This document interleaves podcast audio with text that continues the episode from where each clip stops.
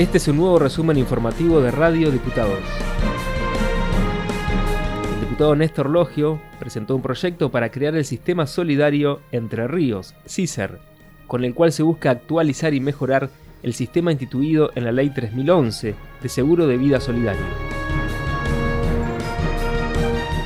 La ley 3011, bueno, por su número todos pueden darse cuenta que es una ley muy antigua, ¿no? Es del año 34. Es una ley que al calor de crecimiento de las ideas del Estado benefactor que había en aquellos años en el mundo, se planteó la posibilidad de que el Estado generara un seguro de vida para los trabajadores públicos. Fueron pasando los años y se fue desactualizando, de tal manera que hoy un trabajador que lamentablemente fallece, sus deudos van a percibir un beneficio de alrededor de 30 mil pesos, absolutamente insignificante. Durante la reunión de la Comisión de Salud Pública, continuó el tratamiento de los proyectos de ley que refieren a las terapias asistidas por animales. Una de esas iniciativas pertenece a la diputada Lucía Barisco, quien esto decía al término del encuentro.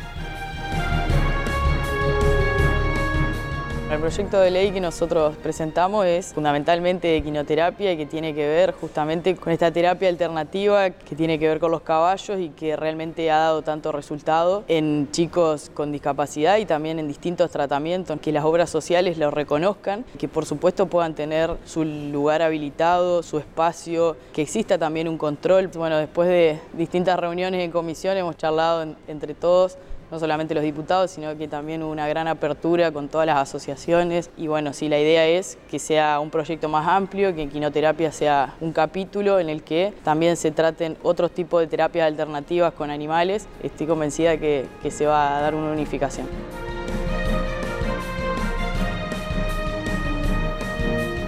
Sergio Castrillón, presidente de la Comisión de Recursos Naturales y Ambiente, habló con Diputados TV acerca de los proyectos que se trataron en la reunión de esta semana. Dentro de los proyectos estuvimos tratando con la presencia del señor intendente de la ciudad de Cerrito, un proyecto muy importante como es la declaración de una área natural protegida que lo reclama la ciudad, toda la ciudadanía de Cerrito, un proyecto de autoría del diputado Zavalo, que ya es eh, por unanimidad decidido la comisión elevarlo a dictamen. También estuvimos tratando proyectos del diputado Juan Pablo Coso con respecto a una adhesión de la ley nacional de lo que es todas las cuestiones referidas al cambio climático. Estuvimos tratando también otro proyecto que ya tiene media sanción en senadores, que fue un proyecto por unanimidad, para declarar también en la zona de Gualeguay una, una área natural protegida. También la comisión lo ha recetado favorablemente. El diputado Eduardo Solari se refirió a su proyecto sobre gestión integral diferenciada de residuos de aparatos eléctricos y electrónicos que fue tratado en la misma comisión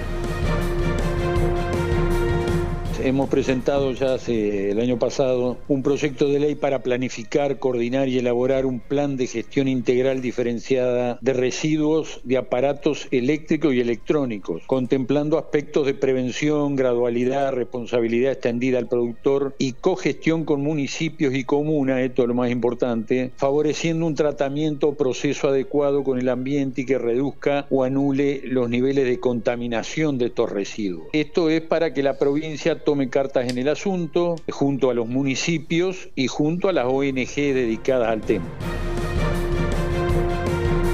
Marta Lebrán, presidenta de la Asociación de Amigos de la Reserva Natural Educativa Montecito de Lovera, ubicada en Cerrito, dialogó con Radio Diputados acerca de la importancia del proyecto para declarar a este sitio área natural protegida en la modalidad paisaje protegido.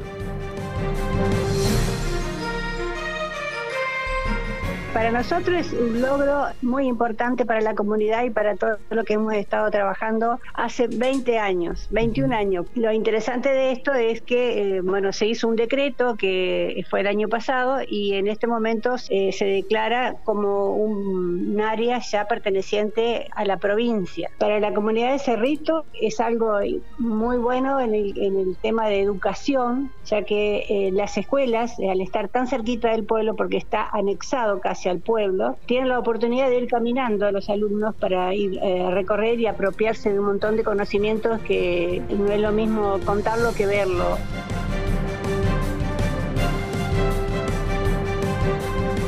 La ley de teatro independiente, sancionada el año pasado, ya fue reglamentada y se avanza en su implementación. Escuchamos a la secretaria de Cultura de Entre Ríos, Francisca D'Agostino.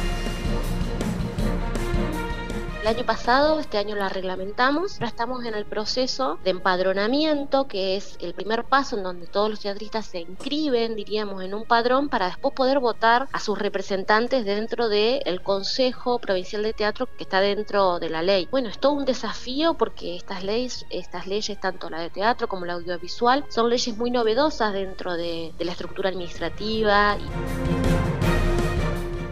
La Ley de Economía Social de la provincia cumplió 10 años. Luis Preseruti, secretario de Economía Social del Ministerio de Desarrollo Social, describió los resultados alcanzados en esta década.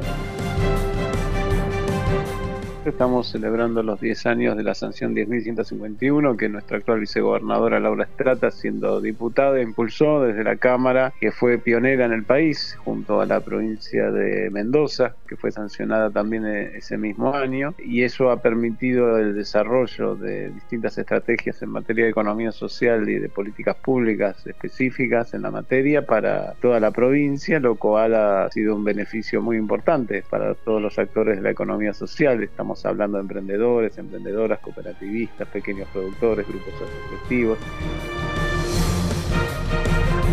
Este fue un nuevo resumen informativo de Radio Diputados, la radio online de la Cámara de Diputados de la provincia de Entre Ríos. Escuchanos en medios.hcdr.gov.ar en la aplicación de la Cámara o busca nuestros contenidos en Spotify.